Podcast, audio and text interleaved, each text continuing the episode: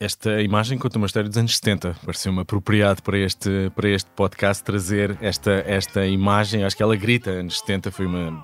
É uma fotografia uma, tua. É uma fotografia minha, sou eu que estou na fotografia. Acho que é uma das primeiras fotografias de estúdio num fotógrafo em Sesimbra, onde eu cresci. Toda a minha família é desta desta maravilhosa vila ao sul de Lisboa e lembro-me de estar muito mal disposto a tirar esta fotografia. Na verdade tenho memória, eu acho que devia ter 3 anos, 4 anos nesta, neste, portanto, Não 78, parece. 79. Estás, estás sorridente? Estou sorridente porque me atiraram umas chaves para eu apanhar e então a minha mão está assim, porque tinha acabado de apanhar essa chave que me tinha sido atirada para me animar uh, nesta sessão fotográfica.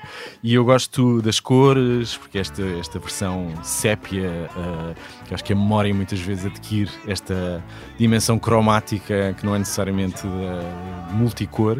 E esta, este tempo dos anos 70, eu considero-me sempre muito sortudo por ter vivido nos anos 70, porque acho que é a década mais incrível do, do século XX, onde tudo parecia possível. E, obviamente, isso também tem uma relação grande com a história política uh, do nosso país. Não que eu tivesse essa, essa noção, obviamente, mas agora, retrospectivamente, há uma nostalgia enorme em relação a essa década. Pedro Zegre Penin é diretor do Teatro Nacional Dona Maria II desde 2021. Nasceu em Lisboa em 1975, mas cresceu, como ouvíamos, em Sesimbra, onde aprendeu a desenhar e a ler numa família que, como contou ao Expresso, cultivava uma relação anti-poder militar e opressivo. Em 1995 cria a companhia O Teatro Praga, foi também apresentador do Clube Disney da RTP e de um outro programa juvenil, Art Attack. Pelo caminho chegou a dar aulas em escolas do Porto, Bruxelas ou Istambul e passou ainda pela arquitetura, mas desistiu, dedicando-se de corpo e alma ao teatro. Quando chegou ao Teatro Nacional como diretor, quis revelar a sua orientação sexual, fazendo disso um assunto público. E já vamos saber porquê. Eu sou o Bernardo Ferrão, nasci no Porto em 1976 e este é o Geração 70 um podcast com os protagonistas de hoje que nasceram naquela década e como as suas vidas foram sendo moldadas por um país que tanto prometeu. Sejam bem-vindos.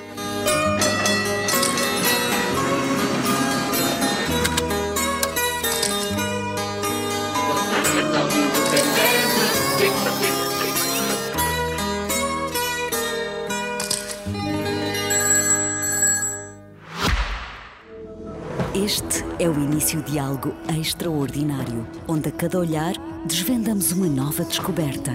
O novo Kia EV9 representa a visão da marca para o futuro da mobilidade sustentável.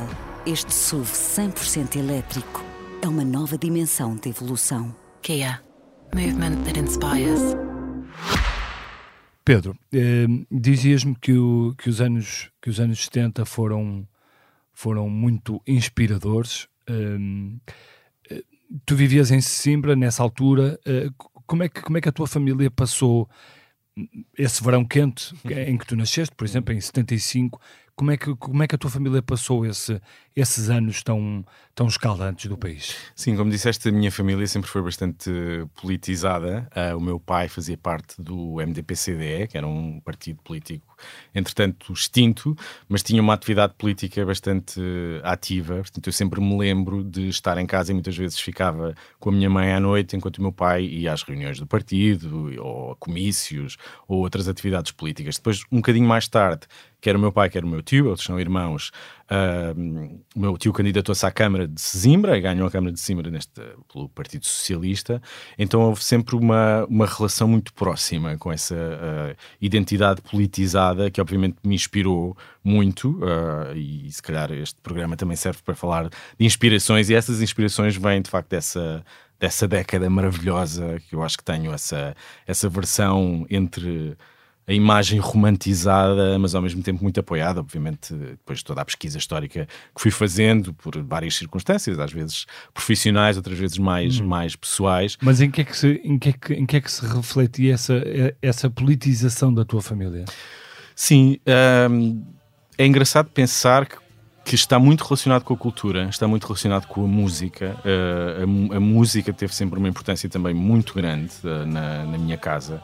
E esta e o cancioneiro, por exemplo, o cancioneiro da, da, da, Revolução foi sempre muito marcante para mim. Há muitas das palavras que são palavras de ordem, a ideia de que a cantiga é uma arma, a ideia de que essa, que essa poesia que está nesse, nesse cancioneiro, ele incita também de alguma forma a ação, e há um, um lado de, de ação e de pensamento filosófico e pensamento político, e isso vem da minha herança familiar, essa, esse contacto muito próximo com essa com esse com um lado ideológico, mas ao mesmo Sim. tempo poético, onde a ideologia e a poesia de alguma forma se encontram. O que é que os teus pais faziam?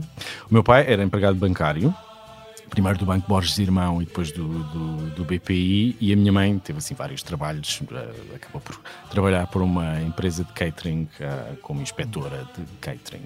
Portanto, mas o teu pai uh, estava ou, ou ia eh, ou marcava presença muitas vezes Sim. em em, em ações do, do partido, uhum, sim, sim.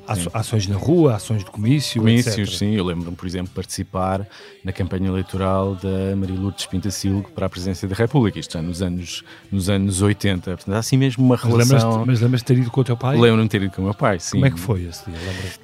Eu tenho imagens, assim, são imagens, é, é uma relação imagética com a memória, não é Sim. necessariamente nada de muito concreto, mas lembro-me de ver as pessoas na rua, dos cravos, há uma presença enorme da ideia do cravo do cravo vermelho em toda, em toda a minha infância.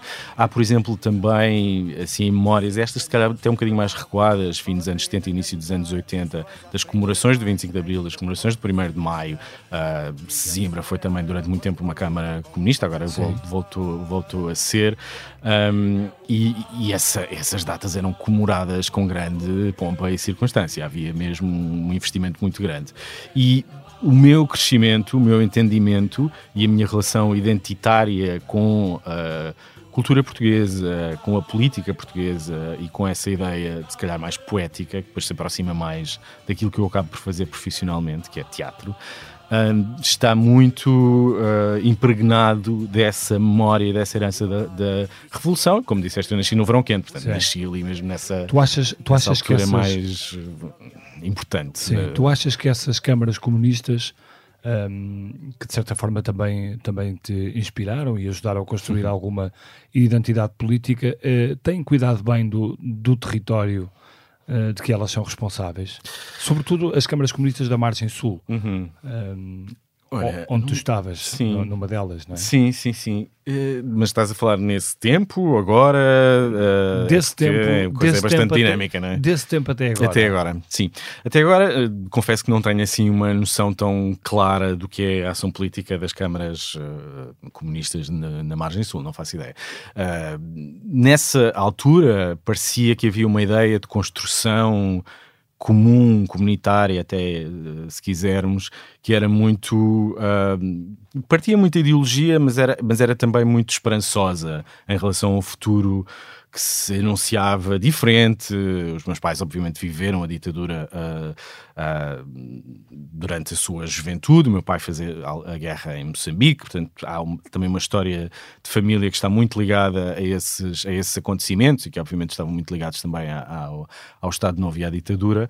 Essa, essa ideia de um novo destino, que eu acho que Sesimbra e muitos, uh, muitos municípios da margem sul, obviamente, participaram muito ativamente nessa, nessa ideia de uma construção que estava muito relacionada com o PCP culturalmente era muito ativa. Uh, sim, acho que neste momento e até nesta minha experiência de viajar pelo país com a Odisseia Nacional, há um desinvestimento muito claro no sul uh, do país e no Algarve que pode ter uma relação com algum desleixo, algum desencanto em relação a, à presença partidária uh, do Partido Comunista nesse, nesses municípios, porque essa relação é mesmo muito clara. De, mas, mas por outro lado, há um, há um litoral a sul, nessa margem sul, completamente, hum. completamente diferente de um país uh, endinheirado, com, uh, com muita gente de outras nacionalidades. É, é verdade, mas eu acho que isso não se reflete na oferta cultural. essa, essa ideia fica pelas condições de vida relacionadas com o turismo, e aí sim essa indústria obviamente está muito desenvolvida.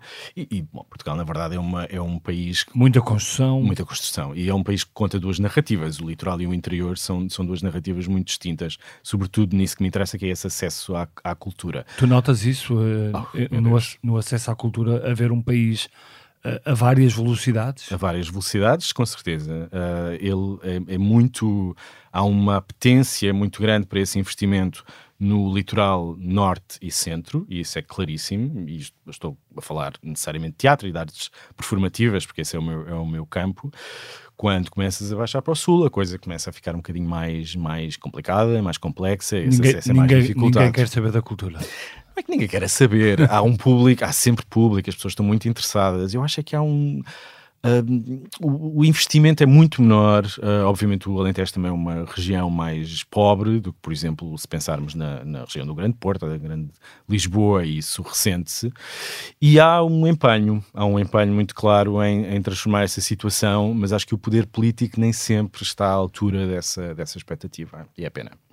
Nesses, nesses anos, a seguir ao, ao verão quente e quando, e quando começaste a, a crescer, uh, essa, a, a, tua formação foi feita uh, de que forma? Sempre em, em escolas públicas, uh, com muita leitura? Como é que, sim. Como é que descreverias esses, esses anos da tua formação? Sim, sim, eu sou uma cria da escola pública. Sempre estive em escolas públicas, quer em Sesimbra, depois estudei em Setúbal, depois passei para a Faculdade de Arquitetura, como disseste, acabei por, por desistir em Lisboa, ainda na, na antiga ESBAL, ali no, uhum. no Chiado, e depois passámos para, para a Ajuda. Foi um tempo muito conturbado, porque eu tinha 18, 19 anos e estava a descobrir tudo na minha vida, uh, e também o teatro, e isso acabou por baralhar aquilo que era o plano, o master plan da minha vida, que era relacionado com o desenho, como também referiste na tua introdução, sempre fui muito desenhar. Mas e em Sesimbra, a escola pública? A escola pública em Sesimbra eh, tinha ainda uns resquícios uh, daquela escola mais autoritária do Estado Novo, ainda, ainda se sentia, sobretudo na escola primária, ainda havia aquela visão da professora uh, que castigava com o apagador uh, ou com a com régua. apagador e com a régua, assim, e essa, e essa... Ele veio algumas vezes também com o apagador. Eu, não veio algumas, algumas reguadas, não, já não és dessa, dessa o geração. João, o João que está connosco é, é bem mais novo. E já não é sequer admissível, não é? E quando não, se pensa claro. nisso, eu sentia que havia na sala de aula ainda esse clima de violência e de medo, que agora já não faz uh, sentido algum. Um, Ou de alguma disciplina. E de muita disciplina, uma disciplina e isso achas, e isso achas que não faz falta? Acho que essa, eh, não aquela, que aquela era uma uhum. disciplina castigadora e acho que, que, estava sobretudo baseada no medo e na, na, resposta ao medo, que eu acho que nunca deve ser uma, uma, uma, boa reação nem uma boa forma de aprendizagem.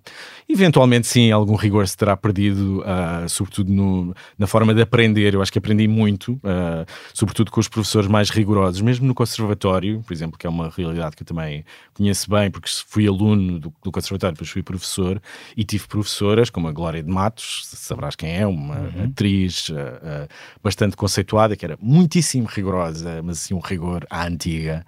E eu sinto que, na verdade, aprendi mais com essa professora, apesar de muitas vezes esse ensino ser doloroso, mas depois é marcante também, se calhar por isso, porque é doloroso e acaba por, por marcar. Mas esse, esse ensino público em Sesimbra, sim, com as falhas. Uh, normais do que é o ensino público. Não foi perfeito nunca, isso e como é, que eram, é preciso admitir. E como é que era a vossa, a vossa vida Uh, nos tempos livres, nas férias, por exemplo, com os teus pais, uh, tu és filho único? não, eu tenho um irmão mais, um, mais novo. Tens um irmão ah, mais sim, novo. tenho um irmão mais novo. Como é que era, como é que era a vossa vida naqueles anos? Vocês uh, viajavam? Muito, muitíssimo. Eu acho que tenho essa felicidade também dos meus pais. Portanto, havia alguma capacidade para poderem viajar? Sim, capacidade sim. financeira? Financeira, sim, sim. Os, os, meus pais são de uma geração, enfim, os meus avós, meu avô trabalhava num talho, tinha um avô sapateiro, portanto há, há toda uma uma herança eh, familiar que não é necessariamente muito uh, privilegiada desse ponto de vista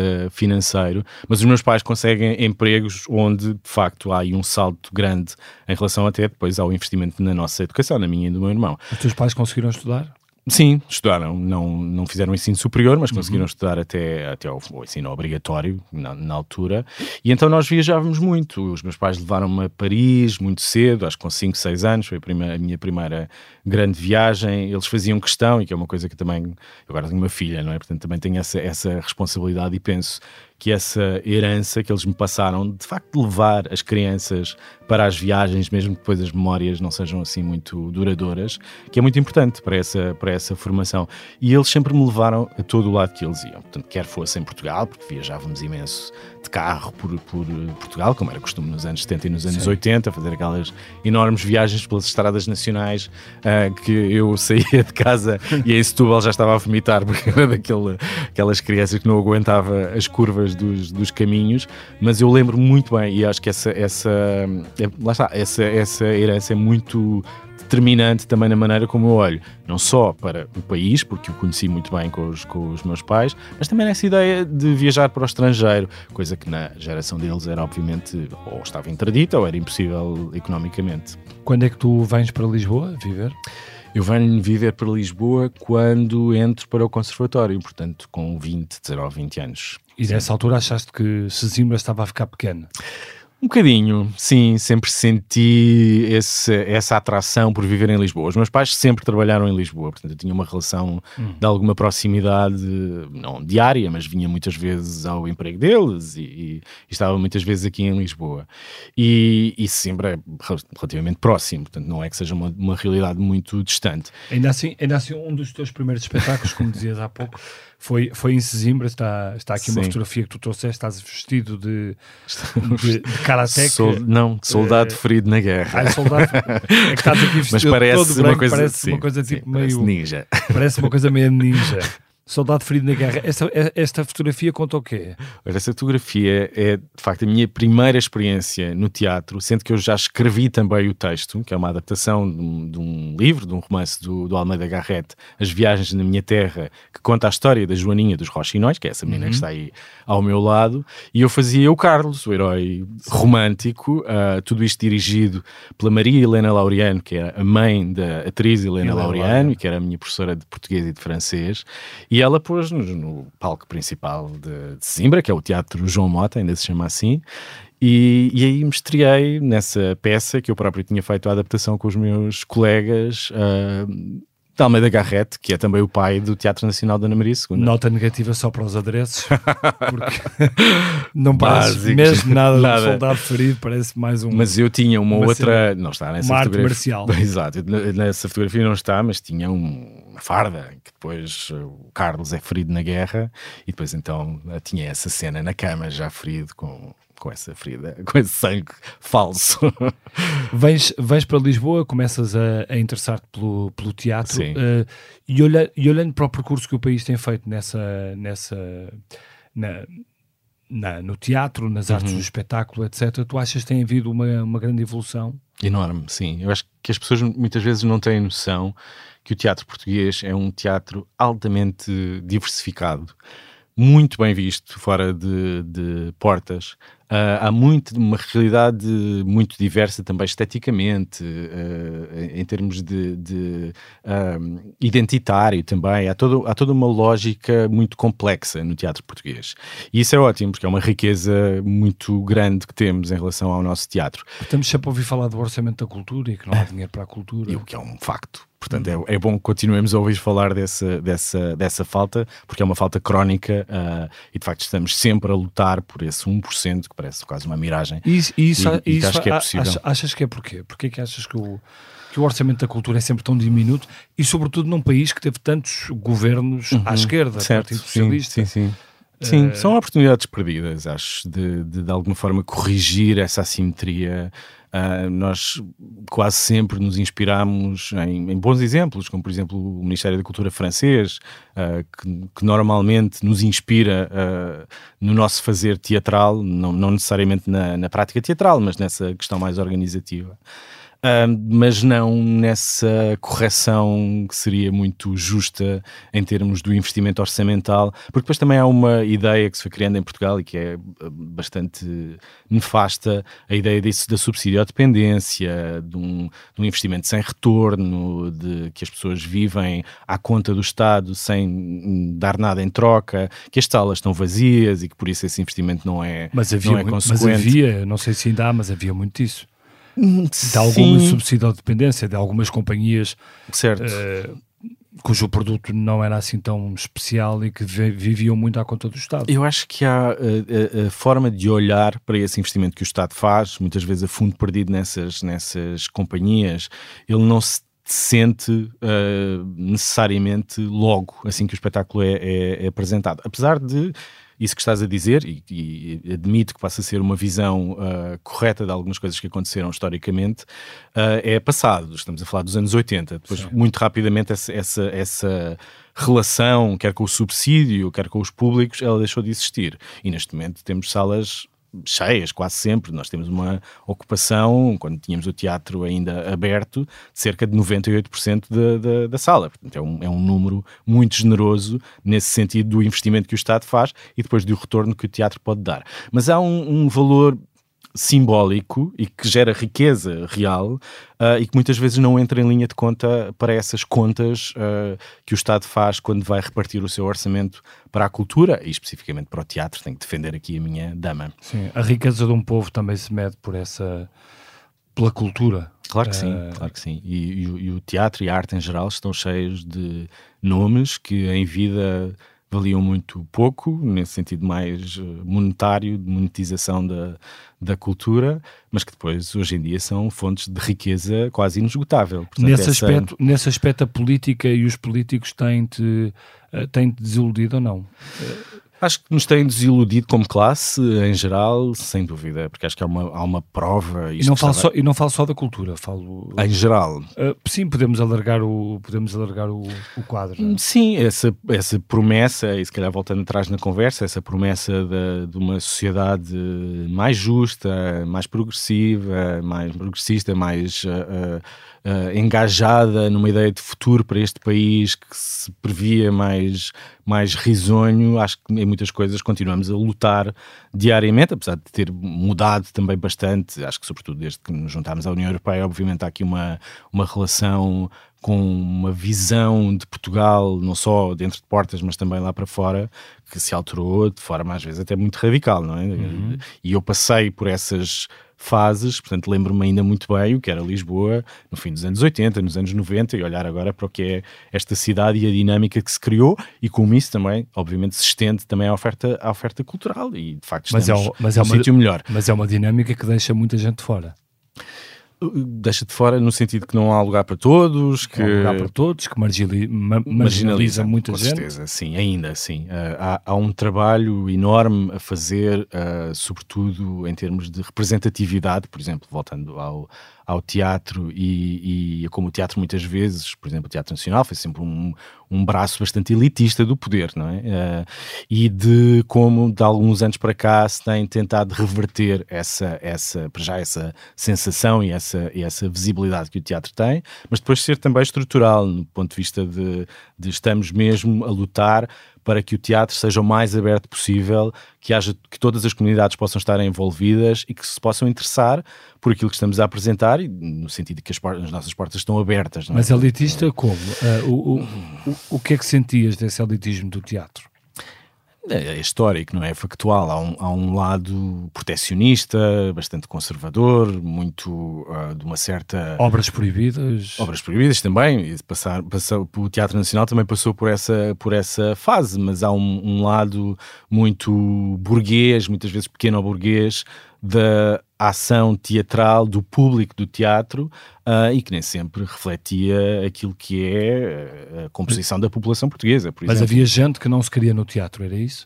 Uh, sim, sim, sim, claro, claro. O teatro era excludente, sim, muitas vezes. Uh, há um, nós estamos a fazer uma exposição que se chama Quem és tu, que é aquela frase famosa do Frei Luís de Souza, mas que devolve um bocadinho essa ideia de quem é que nós somos também à luz de, desta herança que o Teatro Nacional tem proposto à, à história do teatro português porque é um teatro com quase 180 anos, e há uma parte parte da exposição em que se fala justamente de, por exemplo, atores negros que entravam em algumas peças e que não tinham sequer direito a serem nomeados. Não se sabe os nomes dessas pessoas. Todos os atores eram nomeados. A Mariana Rei Monteiro, Corado Ribeiro?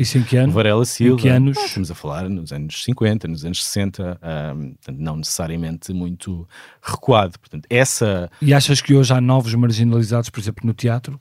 Novos marginalizados... Eu acho que neste momento o teatro é um mecanismo de coesão. De coesão territorial, houve, já. houve aquela cena há muito pouco tempo da no Teatro São Luís, daquela, Brasil. Daquela Brasil. Uh, sim, é preciso reconhecer que o trabalho não está todo feito e que se calhar estamos a dar os primeiros passos nesse sentido dessa democratização cultural, que é sempre uma coisa que se fala muito quando se pensa em, em cultura, já que estamos a falar também de herança da democracia, é importante que se perceba que não está tudo ganho, estamos ainda uh, longe de garantir que de facto há esse espaço para essas comunidades que, historicamente e, e por tradição, foram sendo afastadas do, dos centros, em geral, do centro da cidade, do centro do poder, uh, mas sim, também da, da mas, arte e do teatro. Mas quando é, quando é que, em, em, tua opinião, vai estar tudo ganho? Quando, quando as minorias uh, se sobrepuserem à maioria?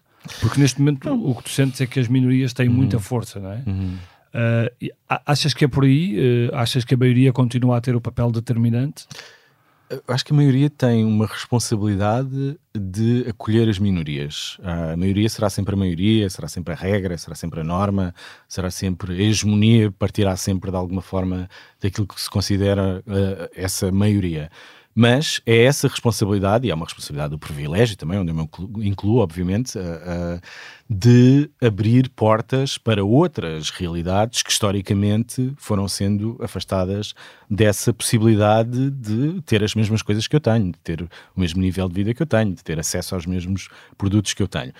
E essa herança da democracia, ela foi-se cumprindo, mas está por fazer. Nós olhamos para a nossa cidade, nós olhamos para a nossa sociedade, olhamos para esse exemplo, por exemplo, da, da, daquela Brasil, e percebemos que há de facto pessoas que continuam sem acesso, continuam a ter. Mas achas que aí a resposta foi positiva? Houve uma cedência? Ao que ela fez? Sim. Eu acho que foi um momento muito. Foi um momento histórico para mim, na, na história do teatro português. Acho que é não passamos agora, e, e, a prova é que estamos de facto a falar disso, sem falar daquilo que foi a ação da, daquela Brasil. Ela revelou conservadorismo e revelou também, se calhar do lado da, das manifestantes, uma certa agressividade que elas acharam necessário porque estavam a bater àquela porta já há muito tempo sem resposta. E quando se bate e não se tem resposta, obviamente começa-se a querer uh, Mas ali entrar houve, à força. Houve depois uma substituição do, do, do ator. Do ator. Isso faz sentido fazer isso? Eu acho que aqui tem que se devolver ao artista essa responsabilidade e essa decisão. Não há uma resposta certa para, para tudo. Ah, é preciso analisar na, naquele caso. Estás a, dar uma, estás a dar uma resposta politicamente correta. Não, eh, acho que é um facto. A liberdade artística é obviamente muito importante. É importante sabermos quando partimos para um processo artístico, temos liberdade de fazer aquilo que nos apetecer, enfim, dentro da legalidade e também dentro do bom senso e dos bons modos, e dos, enfim, dessa, dessa uma forma mais cordata de entender aquilo que é uma coisa relacional na arte. Mas a liberdade existe e está aí para ser usada. Pedro, como é que tu uh, te identificas politicamente? Eu identifico-me claramente como uma pessoa de esquerda, uh, de uma esquerda se calhar mais verde, dentro daquela tradição da, da esquerda verde europeia. Uh, não necessariamente, não estou afiliado em nenhum partido, vou oscilando também na forma como, como voto, não tenho um voto predeterminado. Uh, mas, sim, mas nesse mas momento. Mas porquê é que te identificas à esquerda? Porquê? Por causa dos teus pais? Foste educado assim porque, uh, porque achas que os valores da esquerda são mais. Uh, fazem mais sentido que os valores mais à direita? Porquê é que te identificas? Sim, eu sempre senti que na esquerda havia uma escuta para os problemas do outro e uma possibilidade de alcance desse caminho para uma justiça social que muitas vezes na direita não senti. E não quer dizer que eu não respeito, eu tenho imensos amigos que são da direita, da direita democrática, uh, e tenho essa, esse imenso respeito, e obviamente nós não somos só uma coisa, não é? Há uma, zona cinzenta. Mas o país, o país teve e tem um forte pendor uh, à esquerda. Uh, até... Eu já não tenho assim tanta certeza. Teve, teve, teve. E, acho, e, acho que, e acho que ainda tem. Sim. Achas que essa justiça social de que falavas. Se ela foi alcançada. Sim, isso foi alcançada, se reflete. Não, uh, esta, uh, eu tenho também a convicção que a política é um exercício de imperfeição uh, e que naturalmente nunca atingirá tudo aquilo a que se propõe, não é? Entre a promessa política e depois a concretização, há sempre uma distância muito grande e a política é também um jogo e é uma, é uma, uma forma de, de, organização social que muitas vezes não é uh, perfeita e que não chega ao, ao sítio onde, onde deveria chegar.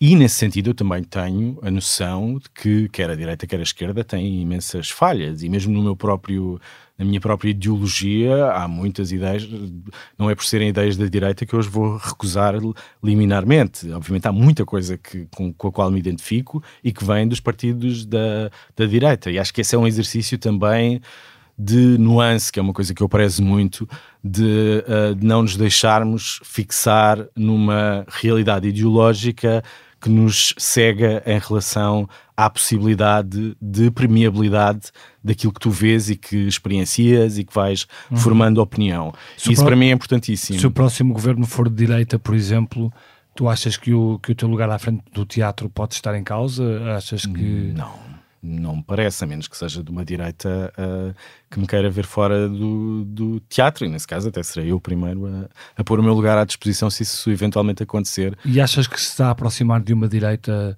uh, ou que o país se está a aproximar de uma direita que, que levanta algumas questões, levanta riscos? Sim, acho que esse risco é, é real. Eu não gosto de demonizar ninguém, e porque essa questão da nuance também é importante quando olhamos para movimentos, uh, digamos, da extrema, da extrema direita, porque estamos também a falar disso, uh, e perceber que há uma, razões históricas, razões políticas para que estes partidos de repente estejam uh, a ganhar poder que antes não tinham mas uh, acho que é preciso ainda assim dialogar com, com, com, com, essas pessoas e perceber ao que é que elas vêm, mas ao mesmo tempo garantindo que há um entendimento geral em relação aos valores democráticos, coisa que me parece que não é necessariamente assim, sempre. Certo. Um, quando, quando chegaste ao Teatro, ao teatro Nacional uh, como diretor, e portanto estamos a falar de um, uhum. de um, de um organismo público, uhum. tu fizeste questão de, de revelar a tua orientação sexual. Uhum um, e disseste numa, numa entrevista: acredito que a minha identidade LGBTQ uhum. é importante, influencia o meu pensamento, a minha forma de agir, os meus interesses eletivos, as políticas. Um, porquê, porquê que decidiste tornar pública a tua, a tua vida privada? Uhum. Um, porque, e mais uma vez falando dessa ideia uh, de herança da democracia, nós ainda não estamos no, no sítio, ainda não estamos no tempo onde isso já não tem importância. Uh, e as pessoas da comunidade LGBTQI sabem, uh, e aquelas a, a, quem lhes interessa, obviamente não serão todas, que permanentemente essa ideia da exposição, da apresentação, da abertura uh, em relação à sexualidade, que foi uma coisa imensamente reprimida enquanto eu, enquanto eu cresci, portanto foi uma coisa que eu escondi durante muito tempo. Uh, e agora sinto que tenho o dever uh, de não esconder. E esse dever de não esconder é falar abertamente sobre, sobre esta questão, uh, se ela tiver de facto alguma, alguma importância, mas há um lado de engajamento político, de garantia que esses direitos não voltam atrás, porque acho que há esse perigo ainda. Um, e, e nesse sentido, eu falei sobre isso quando fui nomeado diretor artístico do Teatro Nacional porque achei que precisava de me apresentar. E apresentar-me é falar do meu percurso profissional, mas também é falar do meu percurso pessoal, porque Sim, mas, ele... quem, mas quem te ligou a convidar... Uh... Não me perguntou. Não te ligou por ser por X ou Y, não, não é? Certamente não. E portanto, uh, o que é que interessa às pessoas saber o que é que se passa em casa do Pedro, do Pedro Penin? Sim, interessa. Interessa porque continua a ser importante marcar essa diferença e dizer que uh, tenho orgulho naquilo que sou, que não tenho vergonha daquilo que sou, que aquilo que sou influencia também a forma como eu trabalho, como uhum. qualquer outra pessoa, não é? Tua, as tuas, os teus interesses eletivos, aquilo que te interessa, obviamente, está relacionado com a tua personalidade, como é que ela se forma, e obviamente isso vai parar também à tua identidade, neste caso uh, sexual. E, e se nós estivéssemos num tempo onde isso de facto não fosse relevante, eu uh, aceitaria que teria sido uma declaração extemporânea, porque não era disso que estávamos a falar. O que acontece nesta comunidade é que diariamente ainda há essa necessidade de afirmação para garantir que esse espaço não desaparece. E esse espaço está permanentemente em perigo de, de, poder desaparecer, e isso nós sentimos na pele todos os dias. Eu sinto na pele todos os dias. E o facto Sentes de. como? Porque sou Estás ainda posição... insultado. E então? E continuo a ser uh, insultado muito frequentemente. A minha caixa aliás quando uh, fiz essas declarações a minha caixa de e-mail encheu-se de impropérios a propósito. Coisas foram escritas uh, com uma marca claramente homofóbica que é uma coisa que, que, agora parece que passou outra vez a ser possível declarar de uma maneira muito aberta e sem grande culpa e isso é a prova de que nós não estamos de facto nesse sítio. Não há ainda esse entendimento uh, democratizado de igualdade, onde as pessoas podem ser aquilo querem ser sem terem de o afirmar. A ideia de sair à rua em junho uh, é uma coisa que a comunidade faz permanentemente uhum. e que uhum. muitas pessoas dizem, mas é preciso pôr isto cá fora. É preciso ainda pôr isto cá fora. Infelizmente, seria incrível se não fosse. Como o Dia da Mulher também continua a ser importante, como lutar por essa equidade continua a ser importante. Essas lutas estão meias feitas, mas o, o, progresso não está garantido.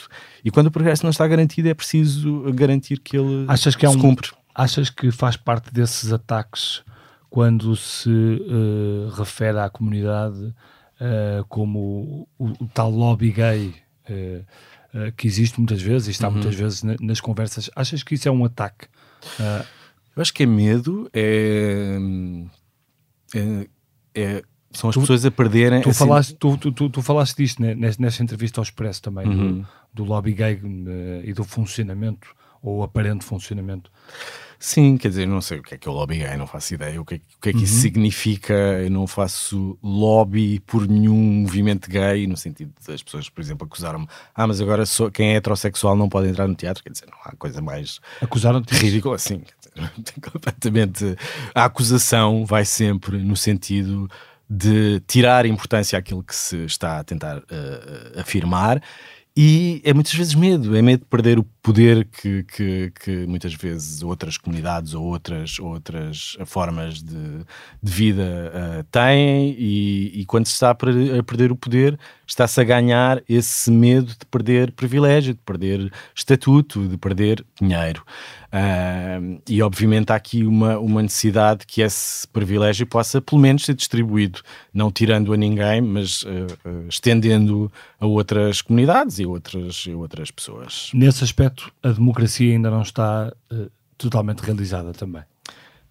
Porque isso também é um aspecto da democracia, achas? É, eu, eu, acho que a democracia tem falhas, lá está, é, voltando também ao mesmo, ao mesmo tema, não há forma de imaginar este sistema correr na, na perfeição, mesmo quando pensamos, e há muitas vezes eu usado esse exemplo, não é, de alguns países do norte da Europa, da Suécia ou da Islândia, quer dizer, são, são países que continuam a ter imensos problemas de acesso, imensos problemas uh, de, de, confrontos eh, geracionais, de confrontos identitários, isso continua a acontecer. Portanto, não há um, um horizonte de perfeição que iremos um dia alcançar. A democracia tem falhas e temos que aprender a viver com elas. Pedro, outra, outra das, das conquistas, eh, e temos, o tempo está a correr rápido, outra das conquistas eh, foi o facto de ter sido pai. Uhum. Um, já li também entrevistas tuas em que falas desse processo, um processo muito complexo, uh, muito complexo, mas de uma enorme satisfação agora que, que já és pai. Uh, mas foi, foi complexo porquê?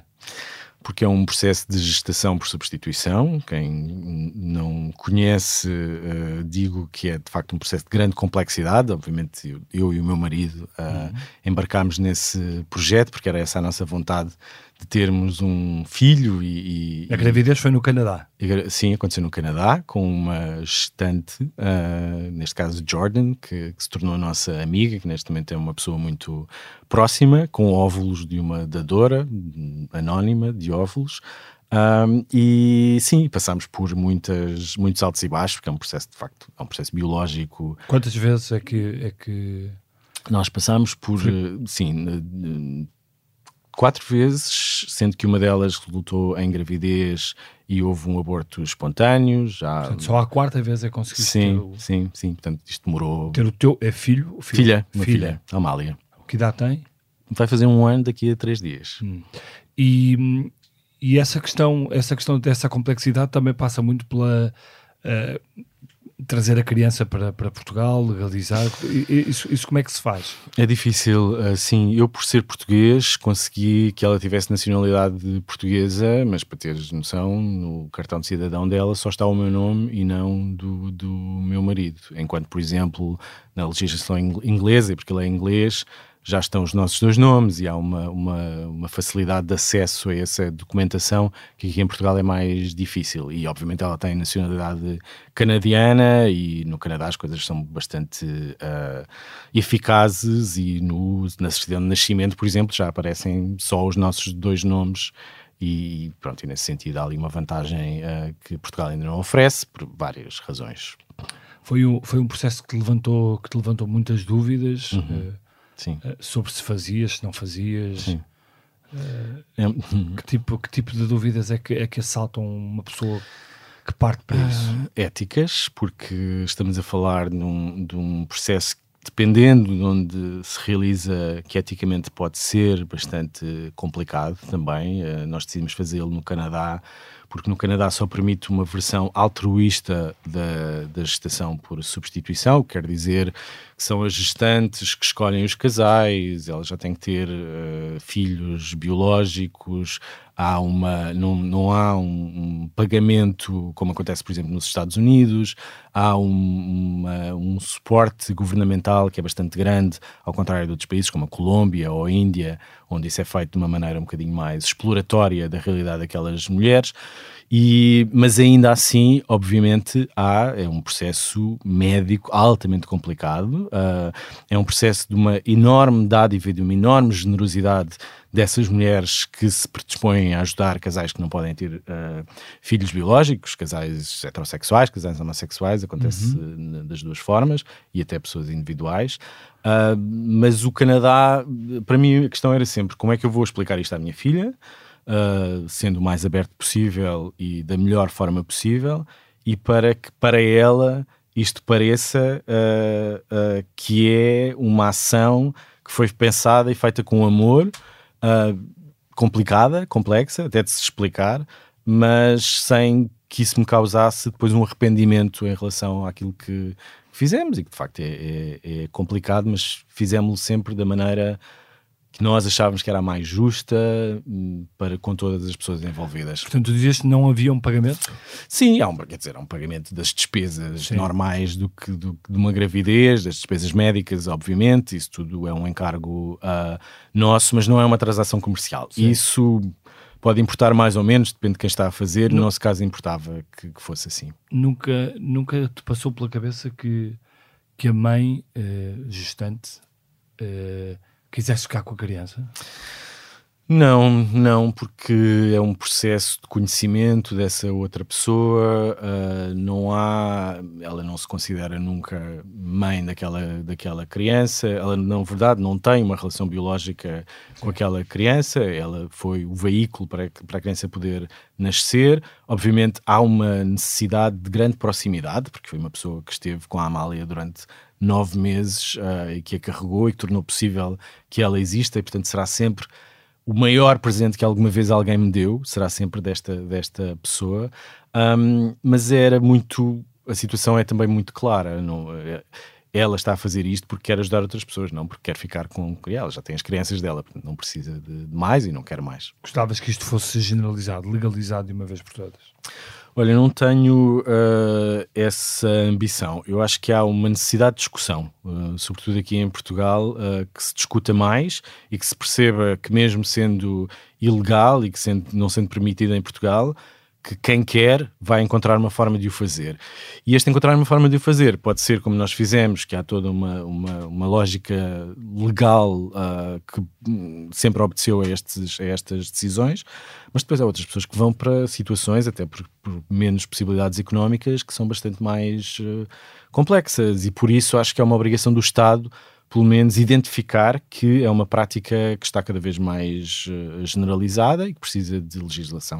Muito bem, Pedro. Um, Deixa-me deixa só voltar atrás uh, aos anos em que foste uh, para a RTP. para, o, para um programa Clube Disney. Clube Disney eu lembro, fotografia. Eu lembro, eu lembro de te ver no, no, no Clube Disney e depois também no, no, no, Art Attack. No Art Attack foi um tempo muito feliz da foi. minha vida. Uh, e e esse foi um tempo feliz porquê? Porque realizaste muito nessa altura, uh, descobriste algo que não, não sabias se conseguias fazer. Sim, para já foi altamente inesperado, que é uma coisa que eu nunca procurei, porque eu estava já na escola de, de teatro.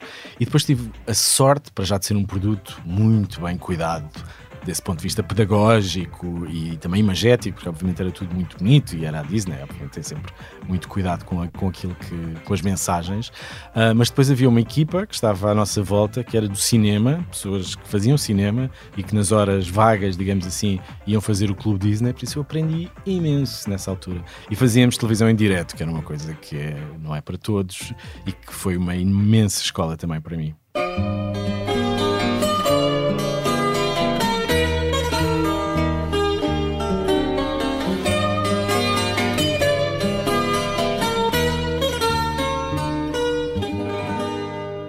Vamos então passar para, para a segunda parte deste podcast e eu peço-te pela tua desilusão.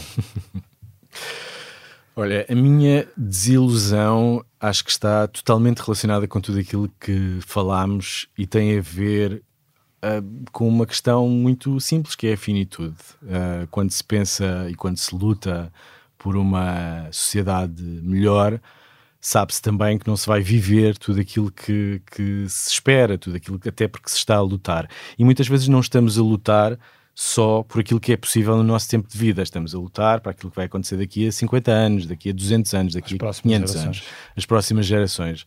Portanto, a desilusão é com a biologia, com essa impossibilidade de não poder viver uh, aquilo que a minha filha já vai viver, que os eventuais netos poderão viver. E acho que essa. Epá, mas também deve ser um bocado chato viver muitos anos. Olha, eu não me importava de experimentar. Mais, mais de 100 anos. Eu me importava ter essa experiência, Bernardo, só porque uh, acho que como desafio seria bastante interessante. É? Eu não. Não, não te punhas nesse, não. nesse, nessa possibilidade. Que, acho que, que, é preciso dizer adeus e, e partir para e outra. Partir para outra. Uh, em relação à tua inspiração, Uh, a minha inspiração é, é, são os meus amigos, são as pessoas que me são muito próximas.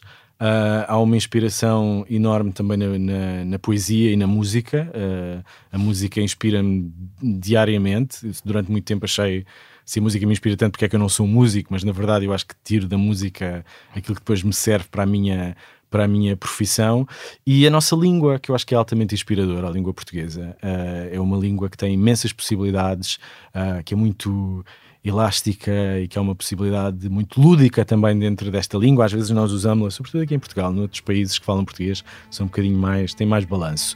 Uh, usamos-la às vezes de uma forma muito conservadora e há uma possibilidade gigantesca que os poetas provaram que, que, a língua pode chegar muito longe. E quando eu penso porque é que sou português, penso necessariamente na minha relação não com a geografia, não com a bandeira ou com o Sim. hino, mas com a língua.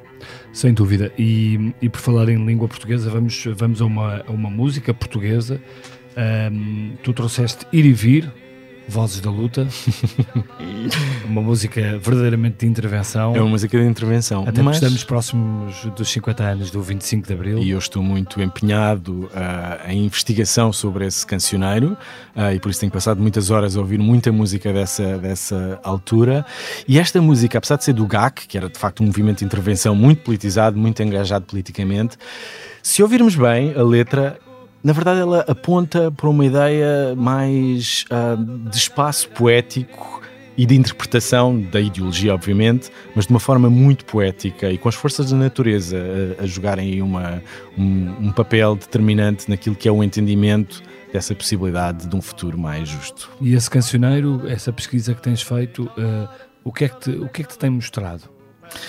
tem mostrado que muitas vezes estas palavras elas estão impregnadas na nossa identidade nacional, mas foram sendo esquecidas de alguma maneira. Mas que foram muito importantes para a mudança também. Também muito importantes para a mudança. A música é sempre um, uma ferramenta incrível de passar conhecimento e de passar manifestos muitas vezes, e acho que isso se prova com este com este cancioneiro.